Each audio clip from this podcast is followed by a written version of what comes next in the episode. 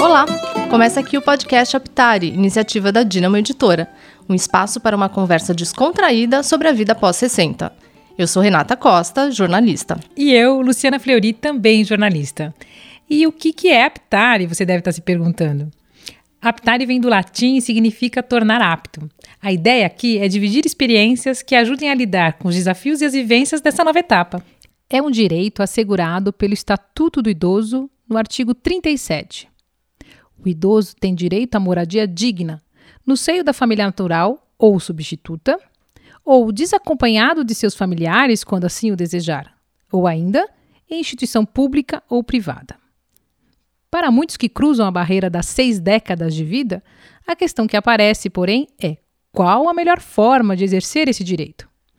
Afinal, a vida pode mudar por vários motivos: a saída dos filhos da casa, viuvez, a aposentadoria, sensação de solidão. Por isso, a quarta temporada do podcast Aptare irá debater as opções de moradia para quem passa dos 60. Às vezes, é possível permanecer na própria casa e adaptá-la para facilitar atividades do dia a dia que se tornaram mais complicadas, como subir escadas. Há também a opção de compartilhar o lugar em que se mora com conhecidos ou desconhecidos, que se tornarão futuros vizinhos e amigos. Neste contexto, até mesmo os asilos, antes o pesadelo de qualquer pessoa, por parecerem sinônimo de abandono, mudaram de status. Hoje, o termo correto é ILPI Instituição de Longa Permanência para Idosos. E algumas são tão boas que se tornaram uma opção de moradia por livre e espontânea vontade. Teremos quatro episódios sobre moradia. Episódio 1: Daqui não saio. Quero ficar na minha casa. É possível? Episódio 2. Me caça, sucaça, literalmente. A vida em comunidade. Episódio 3. Asilo? Oba, é para lá que eu vou. Episódio 4. Moradia para 60 a mais. Uma questão de política pública.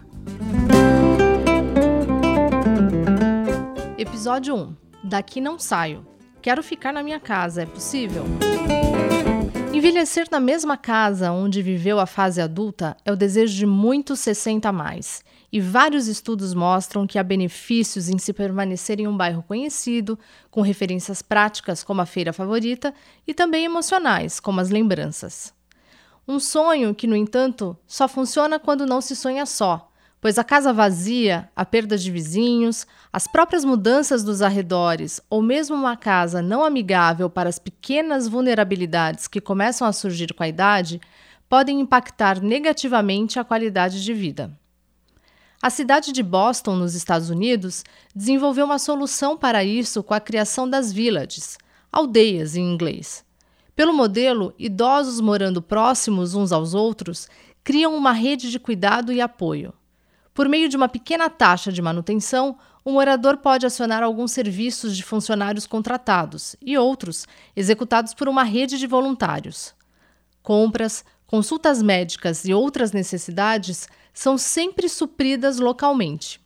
Uma pesquisa mostrou que 56% dos moradores reconhecem terem aumentado a conexão com outras pessoas depois que passaram a integrar uma village, e 30% passam mais tempo com amigos e vizinhos. Ficar em casa pode ser uma boa, mas é preciso contar com apoio fora e dentro também. É preciso reconhecer o quão importante é ter uma barra de apoio no banheiro, que pode representar não um atestado da idade, mas sim uma grande ajuda para evitar uma queda, cujos efeitos podem significar a perda da tão estimada independência. Afinal, fraturar a bacia não é um bom programa para ninguém. Há também quem queira manter autonomia de viver só, mas começa a perceber que não precisa de tanto espaço assim. Manter a casa onde se criou três filhos, por exemplo, passa a parecer um exagero. Será que vale a pena procurar um lugar menor? A jornalista Lilian Liang, especialista em gerontologia e diretora de redação da revista Aptari, recebe convidadas para debater tudo isso. Olá, gente! Estamos abrindo a temporada de novembro da, do podcast Aptari, que é um podcast dedicado à vida pós-60. O nosso primeiro episódio tem o título Daqui não saio, quero ficar na minha casa. É possível? Será que é possível?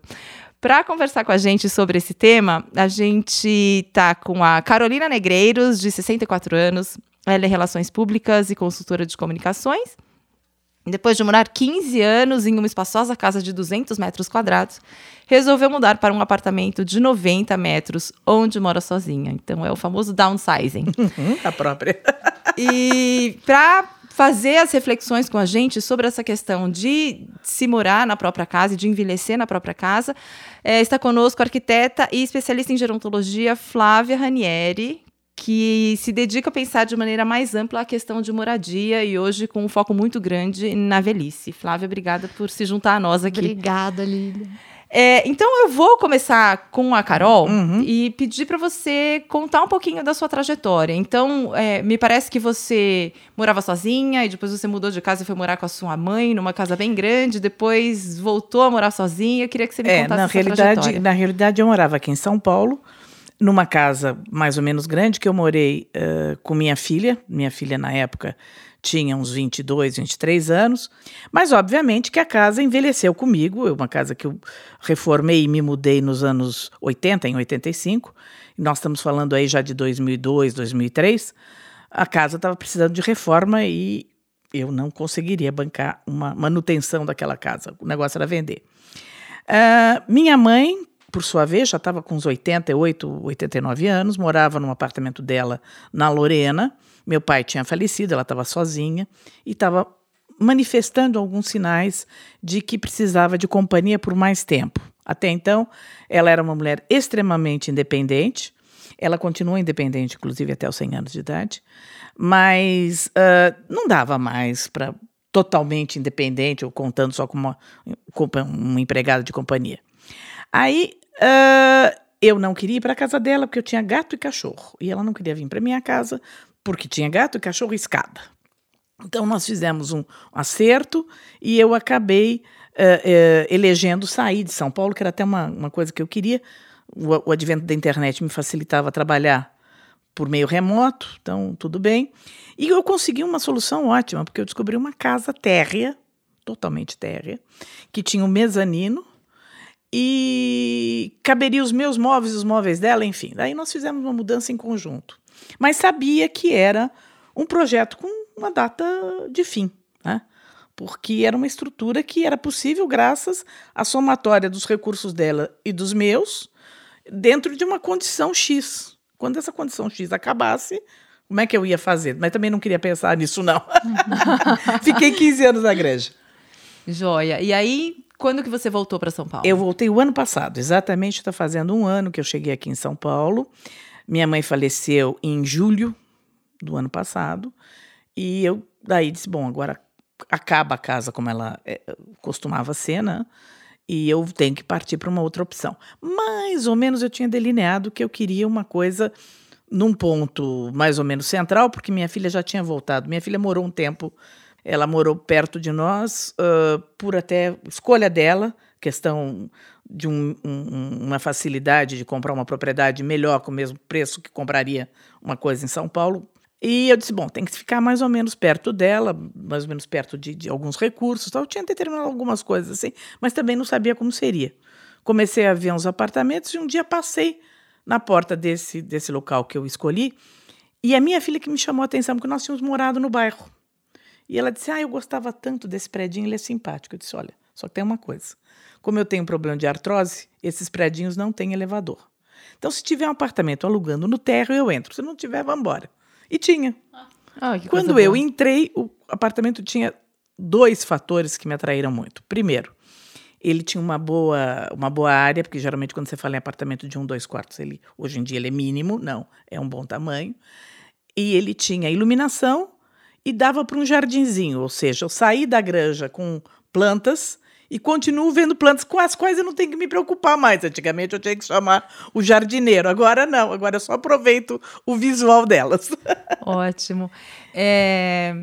Flávio, você deve se deparar com muitos casos como o da Carol, né? Que faz a mudança e aí tem que se desfazer de coisas e trazer coisas. E aí, é, o que me chama atenção no caso da Carol é que a Carol cuidou da mãe, né, numa casa na Granja Viana, e agora você está com 64 anos e também é idosa e se mudou para um lugar novo. É, Flávio, o que, que você diria para Carol se você a conhecesse antes de entrar nesse apartamento, que adaptações ela deveria fazer no apartamento? É, o que, que tornaria o imóvel mais amigável para ela com essa idade e contemplando que ela vai ficar bastante tempo lá, né? Porque ninguém muda para ficar um ano, dois anos, né? A gente pensa num imóvel para a gente ficar mais tempo. Então, o que, que você recomendaria para ela? Com certeza. Primeiro, te parabenizar pela forma como você conduziu o envelhecimento da sua mãe, com muito respeito à história dela, muito bacana. Agora, é engraçado você falar o que eu recomendaria para Carol, e muitas das coisas que eu recomendaria, ela mesmo já fez. Né? Então, ela procurou um apartamento térreos, porque não tinha elevador, então, isso permite que dê independência para ela sair, entrar e é, passar pelo bairro ou fazer as coisas que ela gosta de fazer. Então, sempre procurar um lugar que você consiga manter essas atividades, são super importantes. A questão do verde, né? Tem vários estudos sobre biofilia, a importância da natureza, do sol, de você ver o passar do dia, né? o amanhecer, o entardecer, se está chovendo ou não, isso é importantíssimo. É, da vista que você falou, e a questão da memória afetiva, né, de alguma forma que isso foi resgatado e mesmo que inconsciente, então às vezes não é no isso pode ser feito de várias formas, né? Vocês conseguiram resgatar um pouco em função do bairro, é, em função da tipologia de arquitetura, né? Tem gente que tem um ideal, assim, isso pode ser feito. Às vezes a gente não consegue fazer isso através da arquitetura mas, é, externa, mas a gente consegue resgatar essa memória afetiva internamente, que é fundamental que é pensar é, num lugar onde a gente consiga se identificar e consiga se reconhecer nesse lugar que a gente vai morar. Isso falando de coisas palpáveis, né? né? Até não palpáveis, né? Uma coisa assim. Se for falar de coisas palpáveis, né?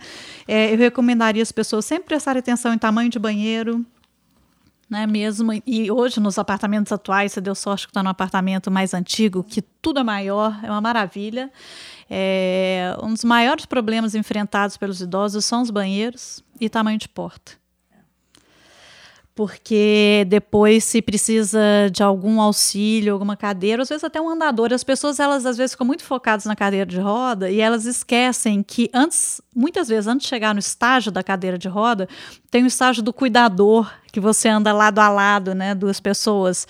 É, tem o estado, é, o, às vezes o estágio do andador né, do acessório de mobilidade. Então, às vezes, você tem uma porta mais larga, são coisas, mas que hoje em dia é difícil encontrar numa arquitetura contemporânea. Né? Uhum. É, e o interessante, por exemplo, como eu tinha adaptado a casa lá da granja para minha mãe, ou seja, eu botei aquelas barras para banho, uhum. barra para sair da, da, da, do toalete, sabe? Esse uhum. tipo de uhum. coisa eu trouxe para mim, porque eu também, passar dos anos, me acomodei com elas. Porque elas são super úteis, né? não, né? As não, pessoas não. têm resistência, mas depois se colocam, elas não querem mais tirar. Não, não. É, é por exemplo, parece uma bobagem, uhum. mas o fato de você ter os apoiadores para banho, se o pé ficar meio ensaboado, você não fica insegura, porque você tem uma mãozinha ali segurando. Uhum. O maior medo que a gente tem é tombo.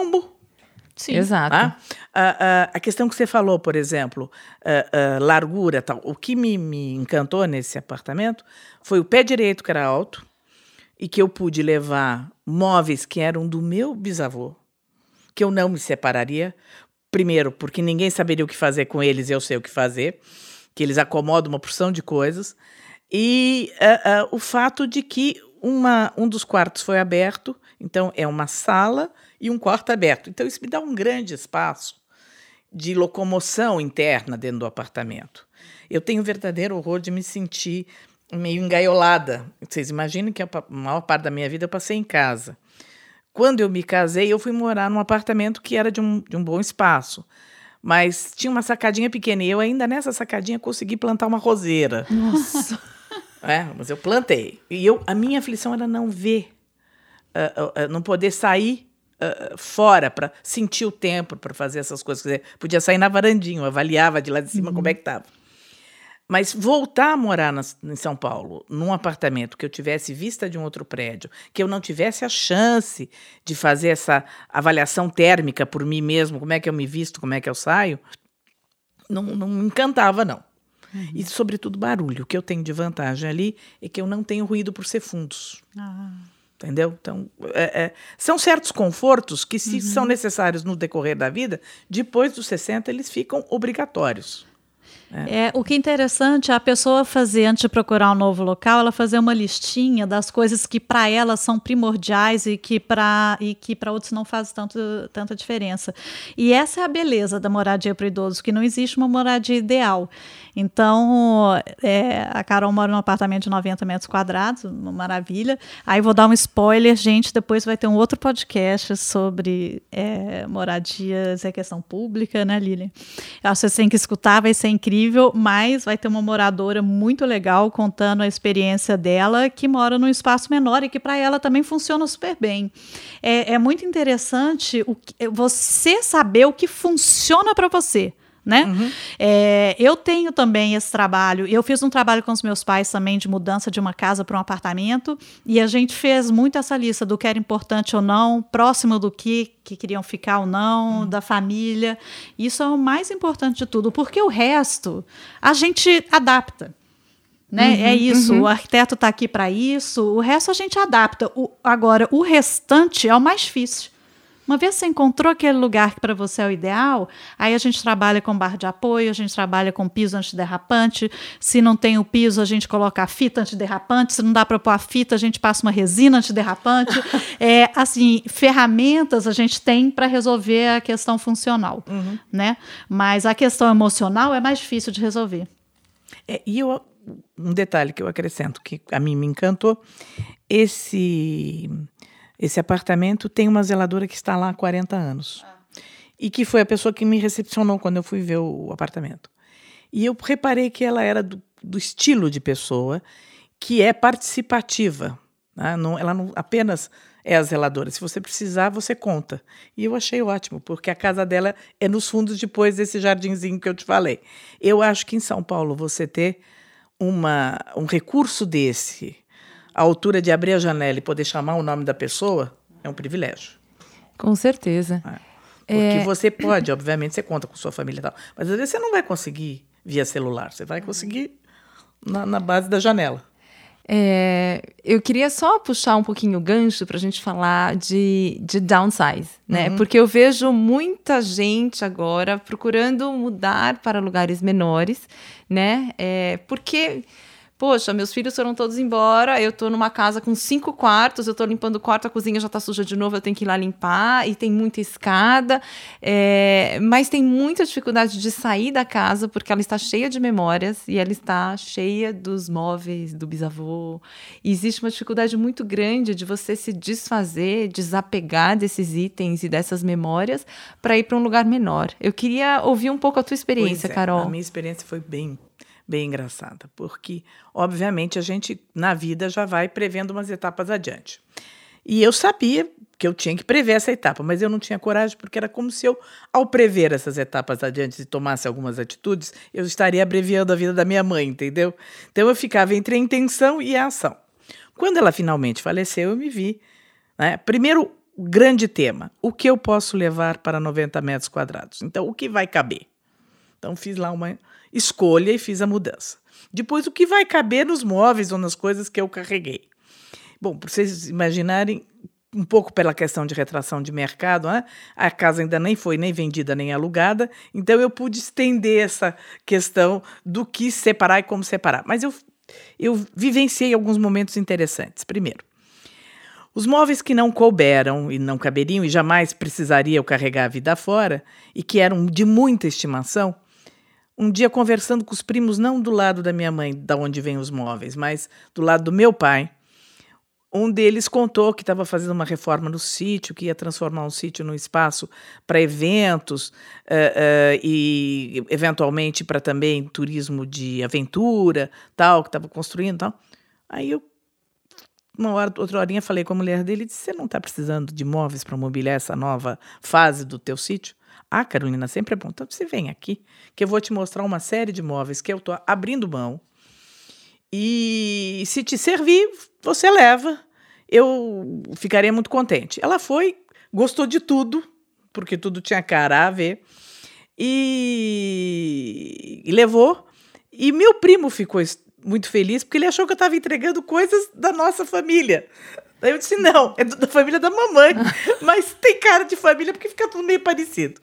Então, é, é esse desapego, digamos, que você faz é, afetivamente para gente que pertence é, ao seu mundo, ele alivia muito. Muitas pessoas me recomendaram vender, fazer, mas eu dizia assim: isso que vai ficar perdido, ninguém vai saber o que é, enfim. Agora, recheios desses, dessas coisas, obviamente eu fui procurando amigos, conhecidos, papapá, e fui fazendo encaminhamentos, né? Porque você sabe que aquela amiga está montando um negócio de um café, ela vai precisar de umas xicrinhas, de uns bolinhos, de umas coisas, vai para você. Ah, não sei quem tem uma casa de praia, vai para você. Então você começa a fazer e começa a fazer uma triagem do que você pretende carregar que te diz respeito porque não te diz tanto respeito, você. Uh, uh, mas é duro, é um processo, é lento, ele é desafiante, uh, principalmente, olha, grande parte que me deu mais trabalho são fotografias e papéis. A Carol ela tem muita razão quando ela fala que é um processo lento. Por isso é tão importante a gente começar a fazer esse trabalho de desapego mais cedo. É, eu me lembro de algumas situações assim que foram bem interessantes. A minha avó mesmo, quando ela começou a pensar em fazer uma troca de moradia, ela fez o, a gente fala de bazar na família, mas não tinha renda, né? Ela colocou as coisas que ela queria se desfazer muito nessa sua intenção. E aí a família foi e cada um foi resgatando o que para eles tinham sentido. Foi uma coisa muito interessante. É, os meus pais, quando fizeram esse traba trabalho de downsize também, foi minha mãe gastou um, em torno de uns seis meses é, abrindo gaveta, separando papel, jogando fora. É, é, um trabalho de desapego. E tem uma, uma coisa hum, que eu costumo falar, que é muito interessante, que você tem, é igual aquele programa de televisão, que você tem o balde das coisas que vão para doação, é, o que você vai jogar fora e o que você vai ficar. E aí as pessoas às vezes têm uns objetos que ficam no meio de caminho, né? E eu falo que assim, faça um balde de eu vou olhar de novo daqui a pouco. Eu voltarei. Porque às vezes a pessoa empaca no processo quando ela se depara com um objeto que ela não está pronta para se desfazer. Né? Então, assim, é, não, não se obriga a tomar a decisão exatamente naqueles cinco minutos. Então, deixa ele de lado e siga com o processo. E aí, com isso, você consegue, pelo menos o grande bolo vai. E aí, depois você vai de novo pegar aquele, aquela parte do vou olhar de novo e vai continuar tendo sempre algum objeto que você vai querer uhum. voltar nele, mas vai sempre diminuindo, diminuindo. Tem um outro exercício também que eu faço. Uma vez eu, eu, eu fiz uma palestra para um grupo de idosas e todas super independentes e tal. E eu falei, eu queria que vocês fechassem o olho e andassem pela sala da casa de vocês. E aí cada uma fez esse exercício. Eu falei, agora vocês me, me falam o que mais chamou atenção para vocês nessa sala. E aí cada uma foi falando. Para uma era uma poltrona, para um era um objeto, não sei o que e tal. Eu falei, então, esses objetos provavelmente têm uma história atrás deles. Talvez esses vocês não devam se desfazer, mas isso não quer dizer que você precisa levar todo o conjunto ao redor né? E também transformar a memória em outras coisas, em quadros, né? Em, em, você consegue dar uma nova utilidade. São, aí são ferramentas, né? É, esse processo de downsizing é um, é um processo que, na verdade, é, é muito complicado para quem passou muito tempo na mesma casa, né? Aqui a gente está falando do exemplo da Carol, que fez algumas mudanças ao longo da vida e agora se mudando da Granja Viana para São Paulo, teve que se desfazer de algumas coisas e tomar algumas decisões. É, e quem não quer sair de casa de jeito nenhum? Como é que a gente faz? Carol, você em algum momento falou: não, eu vou ficar aqui na Granja Viana, chega de mudanças, eu vivi com a mamãe aqui não sei quantos anos, não vou sair daqui. Não, não, esse, esse né, na, na Granja Viana não, mas eu tenho um exemplo para contar para vocês da casa que eu morei durante 20 anos, que praticamente eu criei minha filha, porque eu me mudei para lá, ela tinha 7 anos. E eu saí de lá, ela tinha 22, 23. Então, é um grande espaço de tempo. Que eu não quis sair quando eu me separei, porque eu, uh, uh, eu tive um, um contratempo nessa casa. Eu me mudei e estava grávida. Então, eu já organizei o quarto do bebê, mas eu perdi o bebê logo recém-nascido. Então teve todo o luto do bebê, tal, o quarto do bebê virou quarto de hóspedes, uh, enfim. Mas uh, uh, quando eu me separei, eu não, não eu, eu ouvi a palavra mu, eu já fazia porque eu não queria me mudar. Eu não estava pronta para mudança. E todo mundo, claro, um filho perdido, um casamento acabado em dois anos, você vai ficar fazendo numa casa. E eu não queria saber disso, não, não tinha. Eu, eu me agarrei, sabe? Me, onde é que eu vou botar minhas coisas? Eu não quero, não quero. Então foi aí que eu fiz a solução maluca, que aliás a vida me deu, e eu agarrei. Um, nesse meio tempo, eu tive um convite, eu trabalho com comunicações, eu tive um convite para ir morar em Joinville. Eu fui fazer o centenário do Grupo Tupi. Então, eu uh, deixei minha filha sob os cuidados do pai e, e da minha sogra como consequência. E a casa eu ia fechar. E no meio do caminho, um dia eu topei com uma amiga minha arquiteta, que estava saindo do escritório que ela tinha em sociedade, que rompeu a sociedade, e não sabia para onde ia levar o escritório. Eu digo: não tem problema, Mi. Leva o escritório para minha casa. E você, com isso, vai manter a casa viva. E foi ótimo. Quando eu voltei, eu disse: Mirtes, não, não vamos desmontar o que está montado. Tem um espaço lá no fundo que você pode adaptar para o teu escritório, você fica, eu fico na casa tal. Neste meio tempo, uma outra amiga, jornalista, com quem eu tinha uma, uma convivência, mas não de morarmos juntas, estava atravessando uma fase difícil, ela precisou mandar as crianças para o Uruguai, onde moravam os pais dela, ela era separada, e o ex-marido valeu-se disso para pôr-lhe um processo de expatriar brasileiros, que ia dar um, um grande enrosco. E eu disse: não, aproveita, você vai para casa, traz a sua mãe e as crianças. E daí nós resolvemos tentar um, uma segunda experiência, ou seja, Mirtz ficava na parte escritório e nós passamos a dividir a casa. Durante cinco anos moramos juntas, duas mães e três crianças. A minha filha era a mais velha, depois seguida da filha dela, um ano a menos, e o filho, dois anos a menos que a minha filha. E daí foi uma, uma experiência coletivizada e foi muito legal. Não existia nenhuma dessas modalidades de divisão. Eu dividi e gostei muito e fiquei muito feliz. Mas foi a forma de eu preencher uma casa que não, senão não faria sentido duas pessoas numa casa que também era grande. Que o interessante é assim, as pessoas, de uma forma geral, têm uma tendência a não querer sair de casa, o que é muito natural, porque a sua história está toda lá. Então, assim, normalmente alguma coisa acontece para que isso, é, isso, esse tema surja. Uhum. Né? Então, assim, o interessante é, antes de tomar a decisão de sair de casa, tentar ver se você não consegue.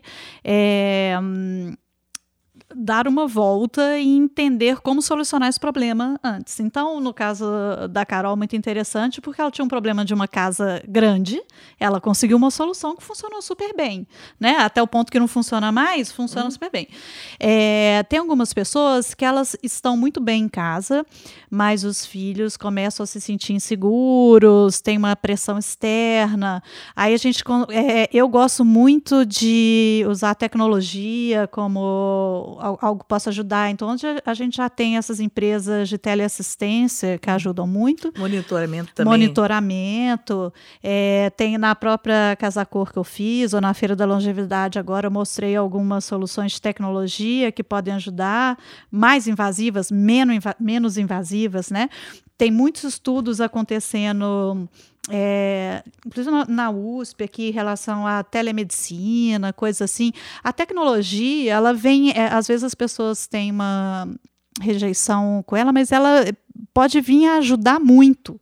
Né? E a gente falando ainda das novas gerações de idosos, que ainda tem uma afinidade muito maior do que a gente com a tecnologia, é uma coisa que realmente acho que ajuda muito a pessoa a se manter em casa né? Mas mais do que isso, entender o porquê que ela deveria sair. Porque às vezes ela quer sair porque ela está isolada, né, socialmente. Então, ao invés de, de, simplesmente mudar de casa, por que, que ela, de repente, não encontra alguma atividade, como a gente falou, de um centro de convivência, seja de um clube, o SESC, qualquer coisa, ou as próprias amigas, alguma atividade para poder estimular. Então, assim, não desiste também de cara, né, de sair de casa, se é o que você deseja ficar. Né? Eu acho que se impõe muito na velhice um, um, um aspecto uh, você sente que aquela tua disponibilidade que você tinha de uh, uh, programas, de, de, elas diminuem naturalmente. Então, se você faz o que eu chamo de esforço de reportagem, você pega e você cria outros pontos de interesse, você não só faz atividades diferentes, como você atrai os seus amigos para fazer atividades diferentes. Olha que legal. Né?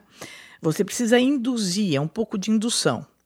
E, e, o que, que acontece com filhos? Agora, comentando um, um aspecto da, da moradia solitária e os filhos. Os filhos têm o maior interesse que os pais estejam bem, mas eles não gostariam de ter que se responsabilizar por esse bem. Então, acho que cabe a gente uh, uh, saber quantificar o que você pode pedir como colaboração e o que você pode resolver por você mesmo. Né? E claro que o convívio com gente da sua faixa etária, mesmo que sejam novas amizades ou novos, novos locais de contato, é muito mais uh, uh, atraente do que você ficar dependendo que um filho crie essas oportunidades para você. Né? Eu acho que isso é uma coisa que a gente vai ter que aprender a, a, a gerir, porque nós, nós sofremos uma transição. Vou relatar uh, uh, do que eu lembro da minha infância. Pelo lado da minha mãe, eu não conhecia os meus avós. Eles já tinham os dois falecidos, tinham tios bem mais velhos. Minha mãe vinha de uma família de 14, portanto, ela tinha irmãs que podiam ser, ter sido mães dela. Mas a convivência não era tão assim intensa. Mas do lado da família do meu pai, que é de Piracicaba, os meus avós mantiveram a casa familiar. E, obviamente, que tinha uma tia solteirona que cuidava deles. Uh, com muito má vontade, diga-se de passagem, porque ela sentia que a vida dela foi desperdiçada naquela obra. Então, ela era mal-humorada. Mas a gente ia. Meu pai, por exemplo, fazia questão de 15, no máximo 21 dias visitar os pais. Os outros irmãos também frequentavam essa coisa toda. Mas a casa foi ficando velha que nem eles. Era a minha sensação quando eu visitava meus avós é que eu estava visitando assim um mausoléu, sabe? Tudo hum. era muito. Eles eram velhinhos, as, as condições eram precárias, a tia não era nada receptiva. Então é, me deu sensação de uma velhice triste porque a casa envelheceu e as pessoas ah, e as pessoas não usavam mais, então tinham quartos fechados, quartos com aquelas ah, ah, coberturas brancas para não, não, não, sujar hum. mais ainda, sabe? Um não meio, juntar pó nos móveis. Meio, é, meio fantasmagórico. Eu acho que o que evoluiu muito legal foi a compreensão de que velhice não é necessariamente imobilidade. Não é necessariamente esse estágio de vamos esperar a morte chegar. A morte Exatamente. virá, não tenha dúvida. É. Mas você não precisa ficar esperando. É além dessa mudança, tem que haver uma mudança do próprio indivíduo, de compreender que ele é o autor da sua forma de envelhecência. Uhum. Né? É, ele não precisa ser um, um velho ativo que está envolvido em 500 mil coisas, mas ele pode escolher o que, que ele gosta de se envolver. Uhum. Porque os prazeres da vida estão ligados, inclusive, à forma como você distribui, dosa essas suas uh, atividades, digamos, que não são mais atividades obrigatórias, mas elas são opcionais, né? Uhum. Uh, uh, obviamente que você ter uma casa que você possa receber mais três ou quatro amigos para jogar um baralho ou para servir um, um, um, jantar é legal. Mas se você não tiver isso, você escolhe o bar da esquina. Né? Exatamente. Passa a reivindicar é. esse espaço como seu. As pessoas sabem que vão encontrar você lá aqueles dias. Tal. Você precisa criar isso, criar vínculo de vizinhança. Uhum. Enfim, é, e vínculo com as pessoas. Na verdade, é isso. Por isso que a gente estava falando que moradia é mais que um teto, né? Exato. E que moradia a gente tem que pensar nela de uma forma muito mais ampla, uma escala de bairro, cidade, país, é toda uma comunidade mesmo. E uma rede de suporte, né? Quando você fala que você consegue abrir a janela e chamar o zelador, isso é incrível, é uma rede de suporte que você tem. É quando a gente fala do conceito de aging in place, que eu imagino que você conheça, uhum. que é o envelhecer na sua própria casa, no seu próprio lugar, não é necessariamente na sua casa, porque claro que é super legal, né, você colocar as barras de apoio na sua casa, mas se o teu bairro não está estruturado para te atender como idoso, se as calçadas estão todas esburacadas, se você não tem uma estrutura no bairro, como é que você vai sair, né? Como é que vai fazer? Como é que você envelhece no teu bairro? Uhum. Você pode até envelhecer na tua casa, mas se o teu bairro não é teu amigo, uhum. não adianta, uhum. né? Então, é, Flávia, o que, que você diria para alguém que está relutante, não, que, que, que não quer sair de casa, mas que não tem as condições ideais? O que, que você sugere para essa pessoa? Eu acho que a primeira coisa é fazer uma listinha. É, depois se fazer escutar. Muita gente se cala e aceita normalmente. É, e procurar, eu não sei qual é a listinha que a pessoa tem do que está dificultando para ela, mas assim, procurar ajuda para solucionar esse problema. Se o problema dela está no banheiro, procurar problema para o banheiro. Se o problema está na cozinha, procurar então resolver a questão da cozinha. Às vezes é, são soluções muito pequenas, é melhorar uma iluminação, é mudar é, as louças de lugar no armário, mudar o, as roupas de altura. É, não necessariamente as, as soluções vão ser caras, né? Ou difíceis de fazer, mas ele precisa é, é se conhecer para entender onde que a dificuldade está para que ele consiga é, ajuda. E o, o que eu diria era isso: aceite a ajuda. Porque uhum. é, isso é uma outra coisa que tem grande resistência. Ele está com dificuldade, ele tem, mas ele também tem resistência de aceitar ajuda. Com jeitinho, é claro, né? No, isso não significa que ninguém vai entrar na casa dele e vai é, mudar tudo sem o consentimento dele, de forma alguma, mas é, tem muita gente querendo ajudar. Às vezes não é um filho, mas é um vizinho, uhum. é um amigo. Sabe? Entendi. É, na verdade, eu acho que isso é um grande aprendizado, de novo Uh, a tendência da, da, de tudo, se você obviamente não se abre, é você pagar o preço do fechamento. Né? Uh, voltando aos meus avós, o que, que aconteceu com eles? Eles se conformaram. Né? Então, quem vai nos cuidar é essa filha mal-humorada, estamos conformados. Ela é que administra, estamos conformados. Ela uhum. nos determina, estamos conformados. Não, não deve ser assim. Mas Você eu acho deve... que as novas gerações estão mudando muito. As gerações mais antigas, elas eram muito conformadas e eram muito... E tinha uma questão também de que era quase uma obrigação do filho cuidar dos pais, né? Isso está mudando muito. É, eles têm muito mais voz, né? Os idosos têm muito mais vo voz hoje em dia e quando eles entendem que é, a mudança também pode significar uma melhora na qualidade de vida, uhum. Porque é isso, não é a gente falar da doença, estou preocupada com a doença, com a morte, mas não, estou preocupada em melhorar a sua qualidade de vida. Então, é, vou dar o exemplo de novo dos meus pais, que é muito próximo, né? Que moravam numa casa grande, dois andares, escada, Sim. todos os riscos da é, vida. É, quintal. Quintal, jardim. É. É, num bairro só de casa, que não tinha nada, tudo você tinha que pegar carro para fazer. E a gente começou a perceber que eles estavam começando a ficar muito isolados socialmente. Uhum. E essa já era uma das nossas maiores preocupações. É, e aí começaram a ficar doentes, aquela coisa. Quando eles finalmente se mudaram, mas todo o processo foi feito também perguntando o que eles queriam e tudo mais, você precisa ver. Hoje você não encontra ninguém em casa. Uhum. É, eles têm uma vida hoje que é ati muito mais ativa do que eles tinham há cinco anos atrás. É uma coisa impressionante. Então. A idade é, aumentou, porém a atividade aumentou. Aumentou. Aumentou.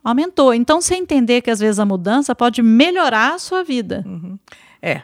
Não é necessariamente uma perda. Né? É, não, é, mas a, a, a, abertura da mudança tem que partir do interior com de você. Certeza, e essa mudança certeza. pode ser física ou não, mas ela, Sim. você tem que se adaptar a outros tempos, Sim. né? Sim. E eu acho essa coisa que foi comentado de aceitar ajuda. Né? Uh, como o, o padrão da nossa sociedade é extremamente individualista, você acha que você ser independente significa você se bastar. Eu acho que isto não. Você hum. ser independente significa que aceitando ajuda você mantém a sua independência. Uhum. Isso, é, isso é uma questão de conceito Nossa, cultural. é tão importante, Carol. É. É, pessoal, a gente recebeu é, um comentário, uma pergunta por WhatsApp é, sobre esse tema. Então eu queria tocar para vocês ouvirem uhum. e aí vocês comentam o que vocês acharem que é pertinente. Olá, eu sou Marisa da Câmara, corretora de imóveis e tenho 63 anos. Nesse mercado imobiliário existem lançamentos aos montes semanalmente, mas as mudanças mais recentes foram a inclusão de varanda gourmet e a retirada de áreas de serviço, além de inclusão de outras áreas de lazer. Sabendo que um quarto da população brasileira é de idosos e que esses idosos detêm mais de 40% do poder de compra do país, é, e apesar desses dados, eu não vejo a indústria da construção civil se movimentando em direção a esse público. E a minha pergunta é: já não era tempo das construtoras se preocuparem com o aumento da largura das portas dos apartamentos, de inclusão de barra de apoio nos banheiros, é, de colocação de piso antiderrapante no imóvel? É, de fazer um nivelamento total de piso sem soleiras, fazer um sistema de comunicação direta com a portaria, inclusive nos dormitórios e banheiros, fazer um sistema de aviso de fumaça na cozinha, que é uma coisa recorrente com idosos. Enfim, não está na hora de se rever o padrão construtivo pensando na população idosa? Flávia, acho que essa é para você. Nossa, como ela chama? Marisa. Marisa, eu te amo, Marisa. É, tudo o que você falou é sonho de consumo. O que, que acontece? As construtoras começaram a ver essa demanda? Sim. Só que o que, que elas estão pensando? Elas estão pensando em fazer imóveis é, voltados. Né? É, horizontais, mesmo verticais, mas assim, voltados especificamente para o público idoso.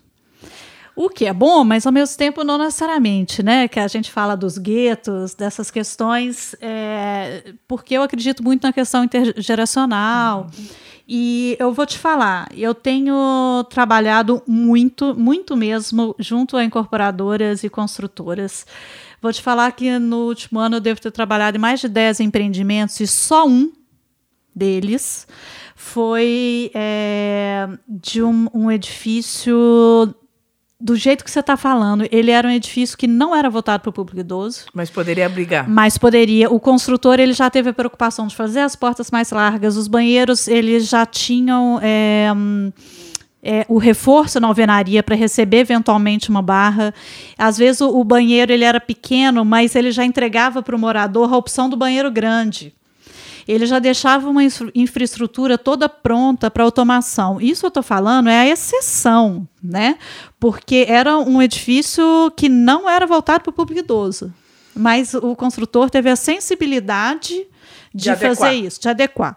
Porque o que a gente vê hoje em dia são os apartamentos cada vez menores, com estruturas cada vez menores, e volto a falar o que eu falo, que eu defendo, que é a casa que envelhece com você. Acho que a Marisa tem toda a razão. Constru as construtoras começaram já a ver a demanda e a enxergar esse público, mas elas ainda não entenderam o que, que o idoso quer.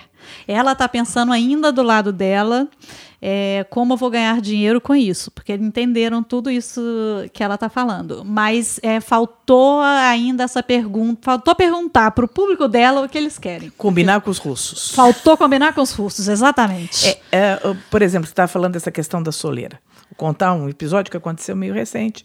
Eu estava no meu apartamento uma manhã de sábado e ouvi um bleft no andar de cima.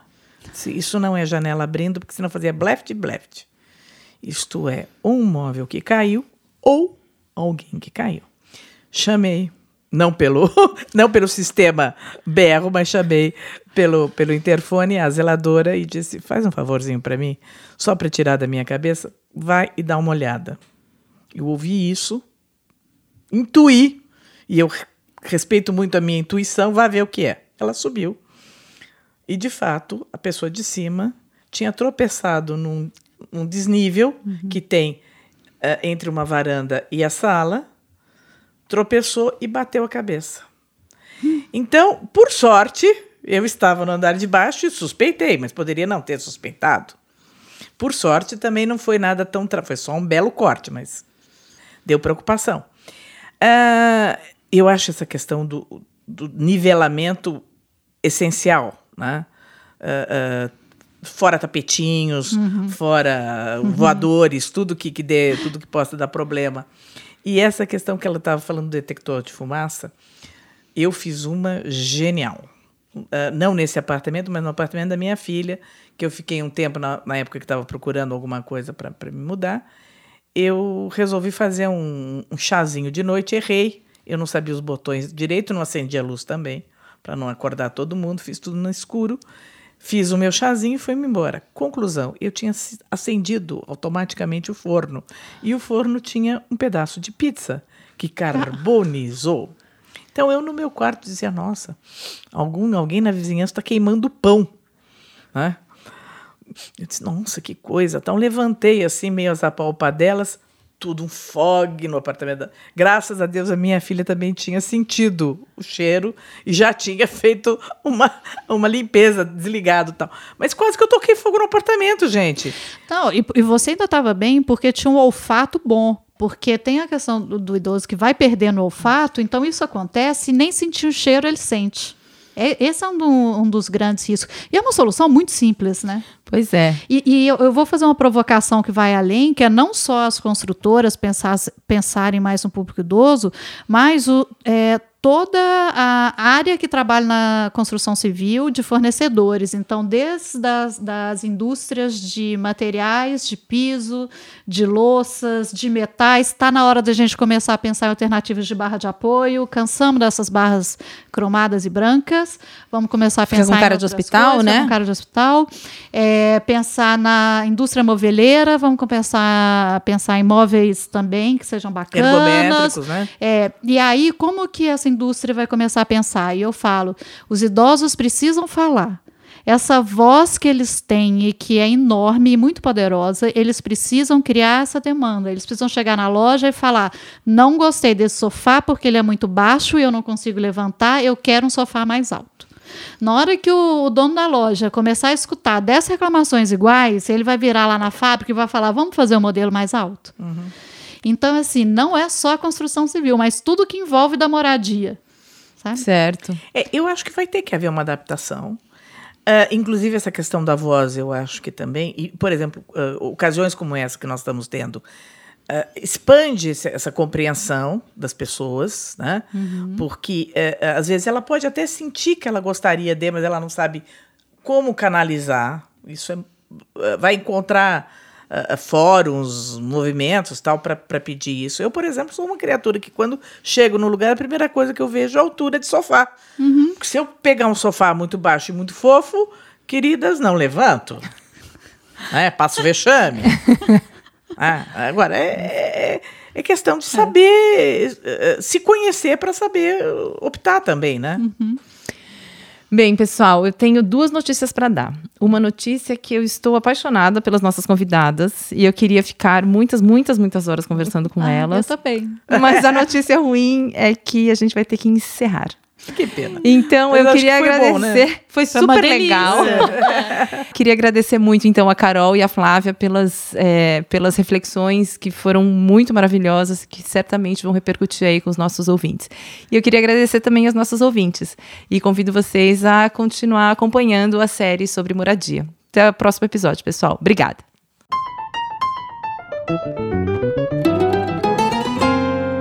Este podcast conta com a produção técnica de Felipe Magalhães e gerência de marketing de Débora Alves. Agradecemos o apoio do conselho editorial formado por Abrão Jacó Goldfeder, Eduardo Luiz Mendes, Lilian Chibata, Malu de Alencar, Marcelo Talenberg, Maria do Carmo Cunha e Rosângela Marcondes.